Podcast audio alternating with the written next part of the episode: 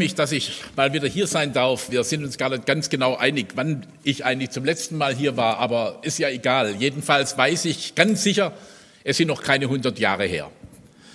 Ähm, da bin ich mir sicher und ich habe mir jetzt vorher bei der Begrüßung überlegt, lieber Reinhard, ob ich überhaupt reden darf, weil ich noch keine 100 bin. Sonst müssen wir eben noch 32 Jahre warten. Ist ja nicht mehr so allzu lang. Wir haben ja schon einiges hinter uns. Aber ich freue mich natürlich sehr, dass ich mit hier sein kann und dass wir miteinander dieses großartige Pfingstfest feiern können. Denn in der Tat, das ist schon ein ganz gewaltiges Fest, eines der drei großen kirchlichen Festen. Deshalb haben wir ja auch zwei Feiertage, nicht nur einen, damit wir das mehr auch noch mal gewichten können und ausdenken oder nachdenken können. Es ist eines der drei großen Feste im Kirchenjahr und das Kirchenjahr ist ja in der Tat schon was Besonderes, was Schönes. Immer wieder werden wir an die Höhepunkte des christlichen Lebens herangeführt, wenn wir so durch das Jahr hindurchgehen. Und es hilft uns, dass nichts aus dieser christlichen Botschaft in Vergessenheit gerät, übersehen wird, nichts verschüttet wird. Andererseits empfinde ich auch immer wieder dieses Kirchenjahr auch ein bisschen gefährlich, weil man ja immer schon etwas weiß, was eigentlich so kommt.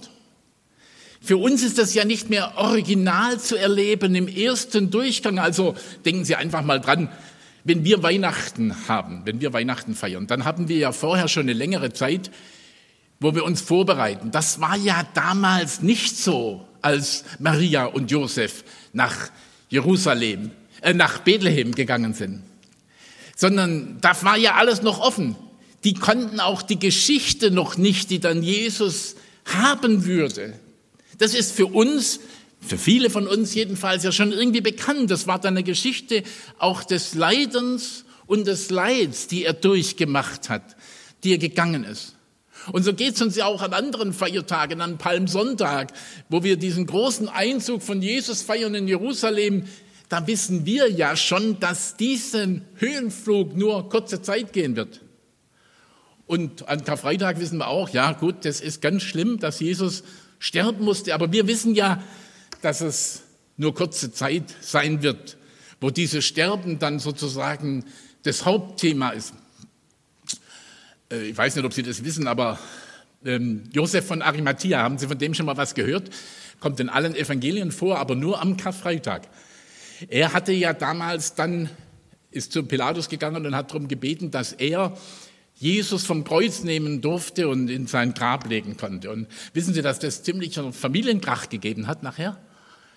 Denn ähm, als Josef nach Hause kam, am Abend hat er seiner Frau erzählt, was passiert ist. Und die konnte das gar nicht begreifen, dass Jesus, über den sie oft gesprochen hatten, dass der nun gestorben ist.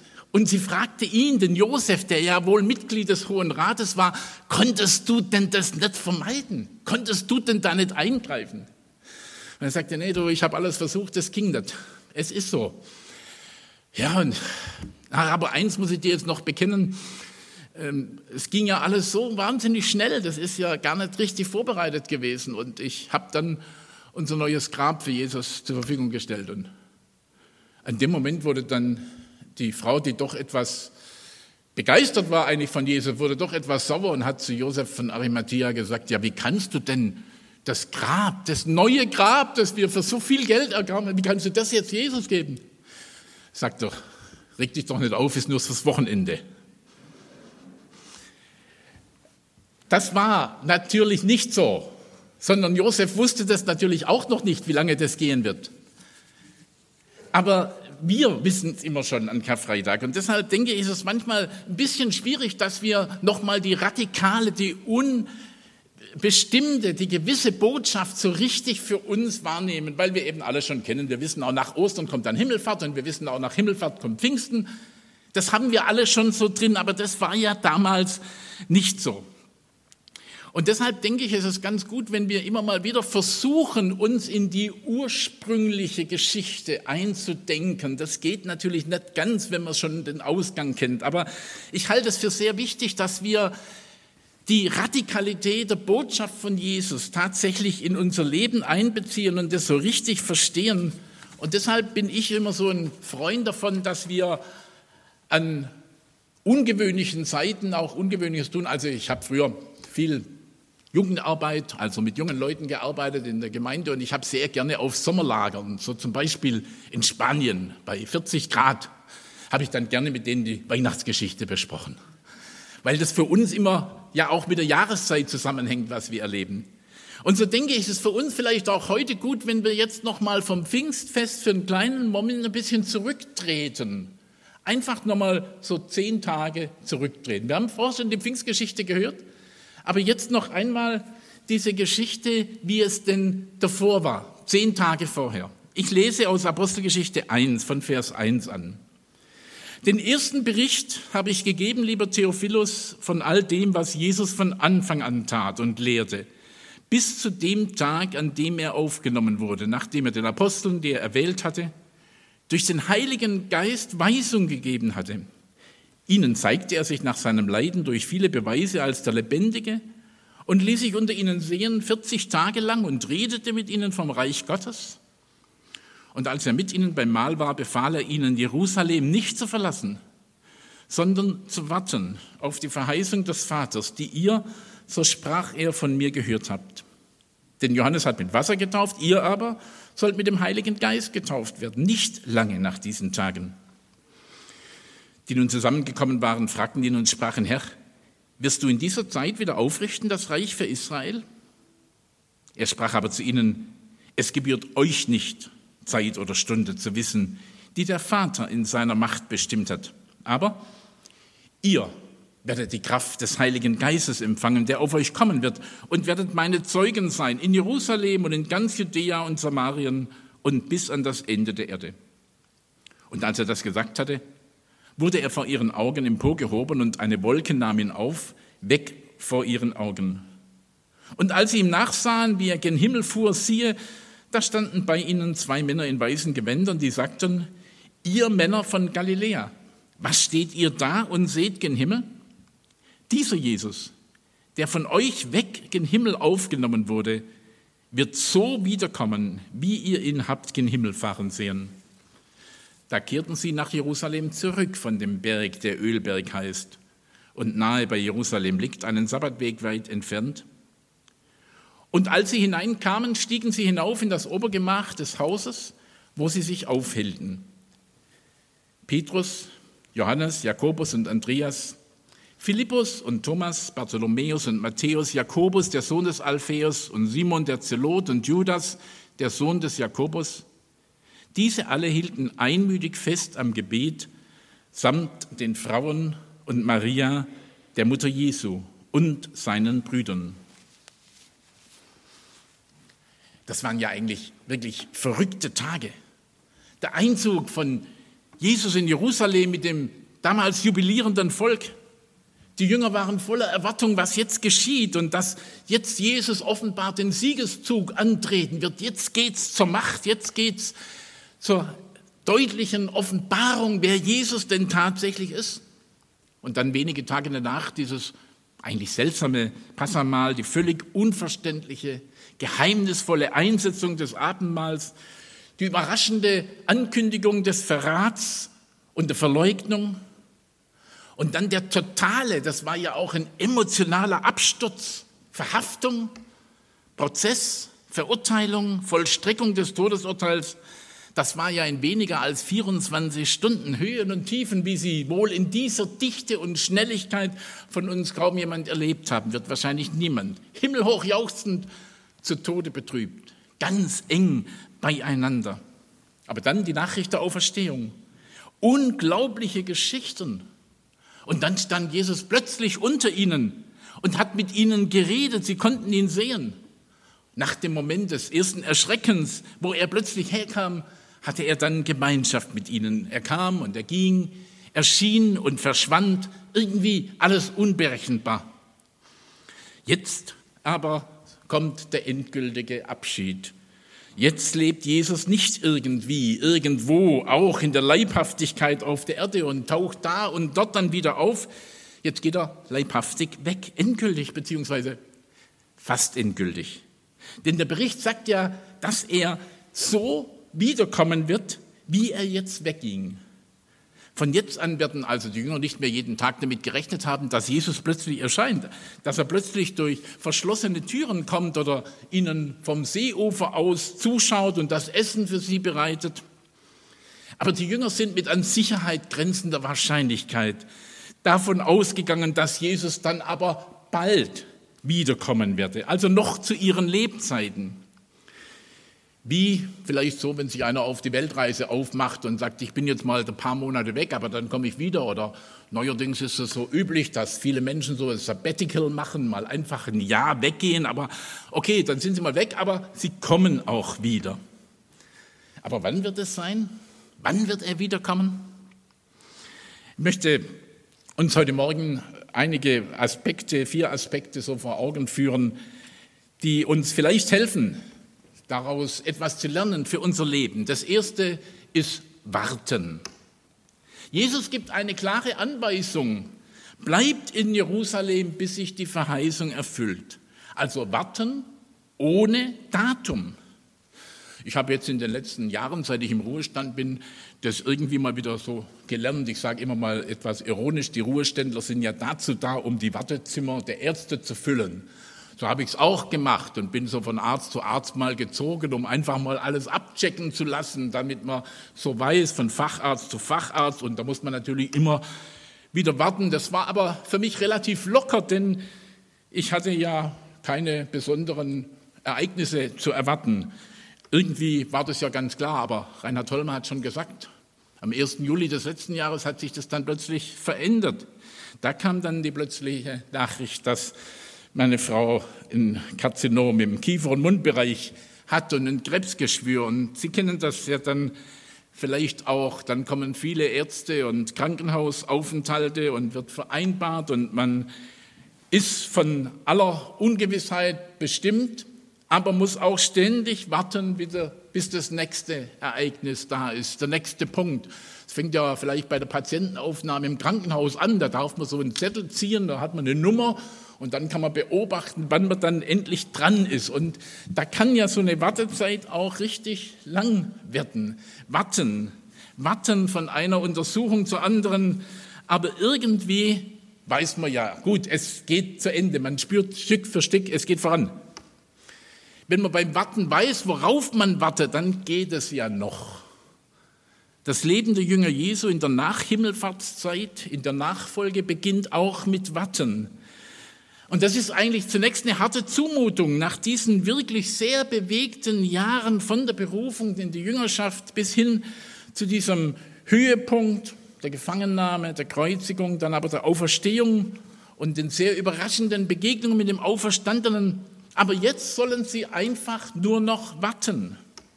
Können wir noch warten? Haben wir noch Geduld? Sie kennen ja vielleicht das Gebet, Herr, gib mir Geduld, aber bitte gleich.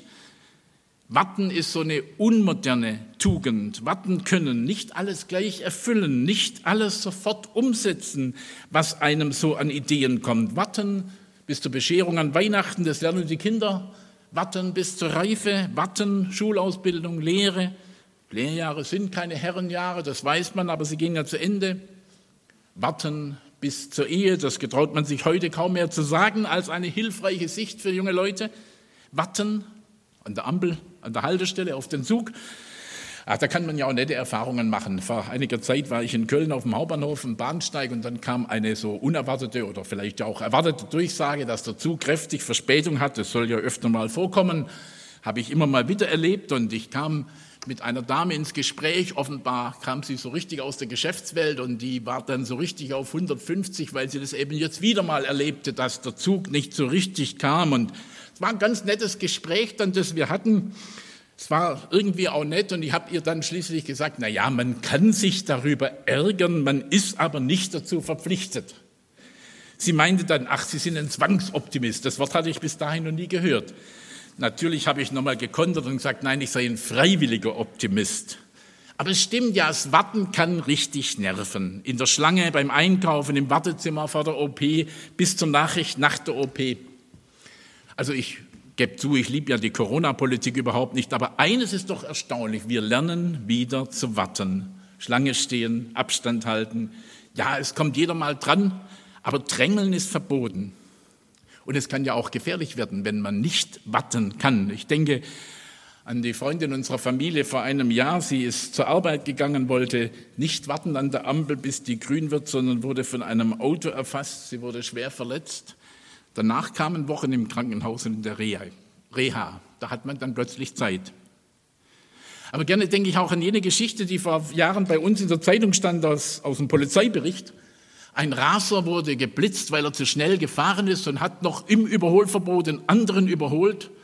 Ich weiß nicht, ob Sie diese Erfahrung auch kennen. Man kriegt dann so ganz nette Briefe vom Amt, wo man dann aufgefordert wird, Stellung zu nehmen, ob das so wirklich stattgefunden hat. Und von ihm ist berichtet, dass er dann geschrieben hat, ja, das stimmt alles. Und äh, er war einfach eilig unterwegs, aber eigentlich wisse er ja, dass seine Zeit in Gottes Händen steht. Und deshalb wäre es eigentlich nicht nötig gewesen. Und darum brummen sie mir auf, was rechtens ist. Ja, wir warten so ungern. Und weil wir denken, wir haben keine Zeit. Aber wenn wir wissen, dass der Herr die Zeit in seinen Händen hält, auch unsere persönliche Lebenszeit, dann verliert plötzlich das Warten die Angst, etwas zu versäumen zu verblempern, warten können, weil wir wissen, dass unsere Zeit in Gottes Händen steht, weil wir unseres Lebenslänge nicht eine Elle zusetzen können, auch wenn wir uns noch so sehr darum sorgen. Deshalb ein zweites Beten. Ist Wartezeit verlorene Zeit, verblemperte Zeit oder nutzen wir die Zeit als aktive Zeit? Was tun wir denn während des Wartens?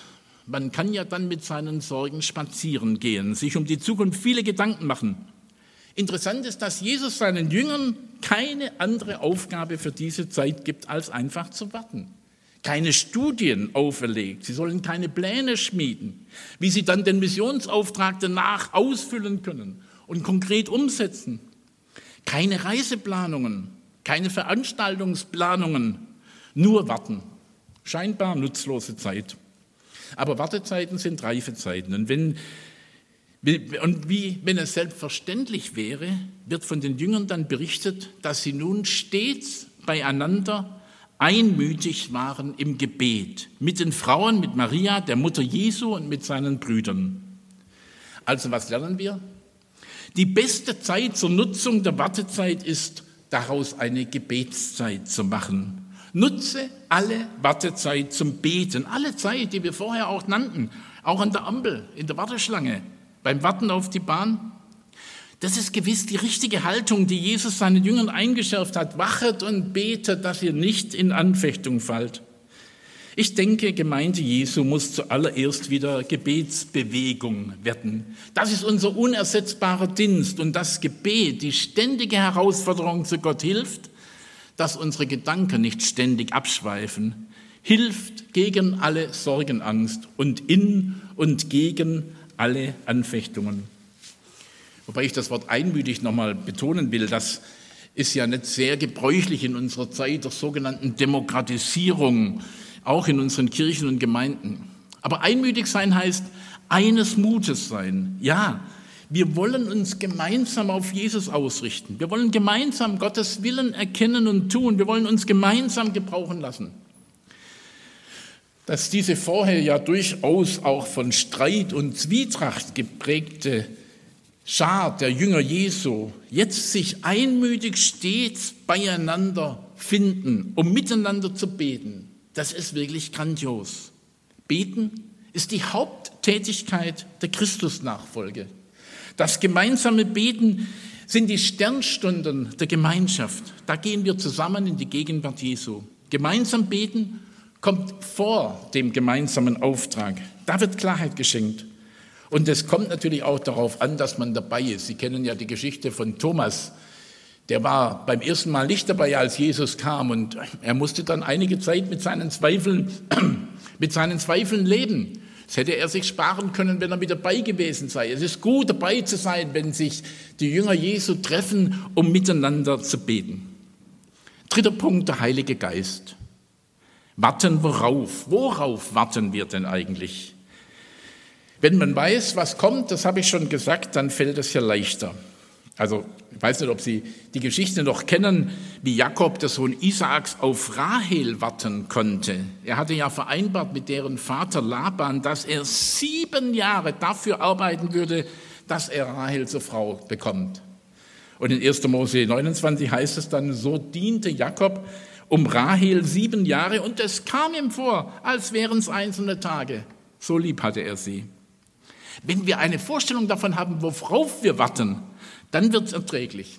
Aber wenn wir keine haben, die Jünger sollten warten auf die Verheißung des Heiligen Geistes, aber was wird es denn sein? Was ist der Heilige Geist? Gerade heute in Pfingsten wissen wir, dass viele Menschen mit dem Heiligen Geist wenig anfangen können. Dass bis tief hinein in unsere Gemeinden doch viel Unsicherheit da, viel Unklarheit, viel Unwissen. Und darum die Frage, was ist der Heilige Geist?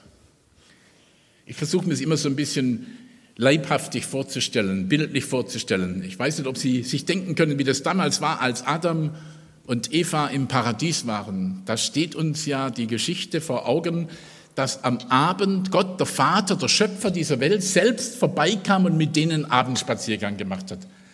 Es wäre doch klasse, da mal dabei zu sein, oder? So, im Abendspaziergang mit Jesus im Garten am lauen Sommerabend, lauen Maienabend, wenn es das mal wieder gibt. Oder die Geschichte von Jesus selbst. Also natürlich haben wir jetzt auch etwas von dem gesagt, dass das ja eine spannende und auch bewegende und auch belastende Zeit war. Aber wer wäre nicht gerne dabei gewesen, mit Jesus so drei Jahre durch die Gegend zu ziehen? Tag für Tag mit ihm ganz persönlich zu reden. Das wäre doch wirklich was Großartiges gewesen. Wissen wir eigentlich noch, dass wir es viel besser haben als Adam und Eva im Paradies und als die Jünger, die mit Jesus unterwegs waren? Pfingsten macht deutlich, dass sich die Erfüllung von Jesus erfüllt. Jesus hat gesagt, wir werden zu euch kommen und Wohnung in euch machen. Jesus kommt hinein in unser Leben. Er lässt uns nicht als Weisen zurück. Jesus nimmt Wohnung in uns. Er lebt in uns. Er lebt nicht nur mit, sondern in uns. Und darum hat Jesus ja auch im hohen priesterlichen Gebet seinen Vater gebeten, Vater, ich will, dass diejenigen, die du mir gegeben hast und die durch ihr Wort an mich glauben werden, dass sie eins seien, so wie wir, dass sie eins in uns seien. So wie der Vater mit dem Sohn eins ist, so dürfen wir eins sein in Jesus, weil Jesus durch den Heiligen Geist in uns lebt. Wir haben also Teil an der göttlichen Gemeinschaft. Christus wohnt in uns. Kann man das begreifen? Ich denke, nein, man kann es nicht wirklich begreifen. Man muss es auch nicht begreifen, aber wir dürfen es glauben. Wir dürfen darauf vertrauen. Wir gehören zu ihm. Wenn Jesus durch den Heiligen Geist in uns wohnt, dann heißt es ja, ich muss keinen einzigen Tag mehr ohne die Gemeinschaft mit Jesus Christus sein. Ich bin keine Stunde mehr allein. Ich bin keine Sekunde mehr allein. Er ist da. Er ist in mir. Und noch ein viertes, Wiederkunft Jesu. In diesem letzten Gespräch, das uns zwischen Jesus und seinen Jüngern berichtet wird, da geht es ja um die Frage, Jesus, wann kommst du denn wieder? Wann wirst du dein Reich aufrichten? Das ist die ganz große Frage der Jünger Jesus seit der Himmelfahrt. Wann? Wann kommt er wieder? Die Jünger hatten natürlich einen überschaubaren Zeitpunkt vor sich und die dachten, das wird ja dann bald sein, in ein paar Wochen, in ein paar Monaten, vielleicht in ein paar Jahre, aber wir werden alle das noch miterleben. Und nun warten die Christenheit seit bald 2000 Jahren. Welche Erwartung haben wir denn? Wann kommt er wieder? Manche haben ja längst die Hoffnung und die Erwartung aufgegeben, dass das wirklich geschehen würde. Sie denken, die Weltgeschichte wird irgendwie weitergehen, bis sich vielleicht die Menschen selber irgendwie umgebracht haben. Und es gibt ja genügend Weltuntergangsszenarien, wie das dann sein könnte. Und andere denken sicherlich in diesen Tagen und in diesen Wochen, dass wir vielleicht doch sehr nah dran sind an der Wiederkunft Jesu. Die Endzeit ist da. Manche erwarten jetzt so eine totalitäre Weltherrschaft. Andere sehen die Bedrohung der Juden in Israel, aber leider auch wieder in unserem Land. Und dazu kommt die weltweite Verfolgung der Gemeinde Jesu. Wird Jesus wiederkommen bald? Ich möchte mal so sagen, wird er heute wiederkommen, vielleicht bevor wir vom Gottesdienst wieder zu Hause sind? Jesus ruft uns zu, wir sollen warten auf ihn. Und er sagt uns nicht den genauen Zeitpunkt. Es kann auch sein, es wird erst im Jahre 20.021 geschehen. Wenn ich das sage, denken manche, ich sei jetzt vom Glauben abgefallen, aber wir wissen es wirklich nicht. Stellen Sie sich mal vor, Jesus hätte damals nicht gesagt, ich kann euch nicht Zeit und Stunde sagen, sondern ich will euch mal sagen, es wird schon noch ziemlich lang dauern. Im Jahre 20, 2021 werden Sie dort in Nordgermanien auch darüber reden, wann ich wiederkommen werde. Ich, ich sage immer mal so ein bisschen ironisch, ich glaube, die Jünger wären alle tot umgefallen. Das wäre ja völlig außerhalb seiner Vorstellung gewesen. Jesus überfordert uns nicht, aber er macht uns deutlich, er kommt wieder. Uns gebührt nicht zu wissen, wann er kommt. Die Zeit kann lang sein oder sie kann kurz sein. Sie kann erst im Jahr 20.021 sein, wir wissen das nicht, aber wir wollen damit rechnen, Jesus kann auch heute wiederkommen. Ich brauche morgen gar nicht mehr predigen, weil er heute wiederkommt.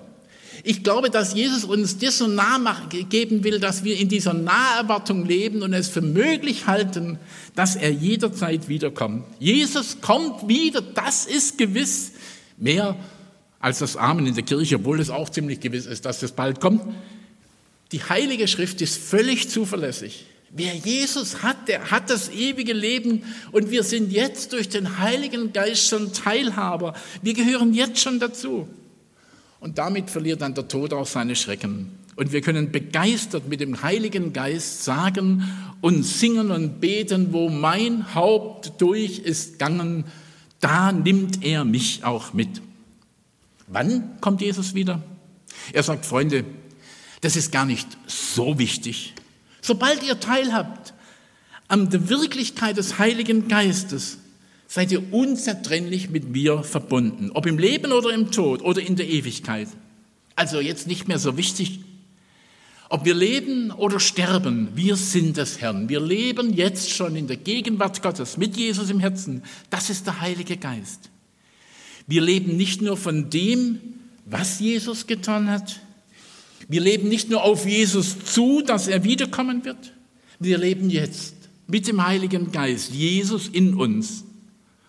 Und das beginnt mit Warten und Beten, vor allem unterwegs sein. Wir dürfen unterwegs sein mit ihm, unserem Herrn. Er ist mit uns. Amen.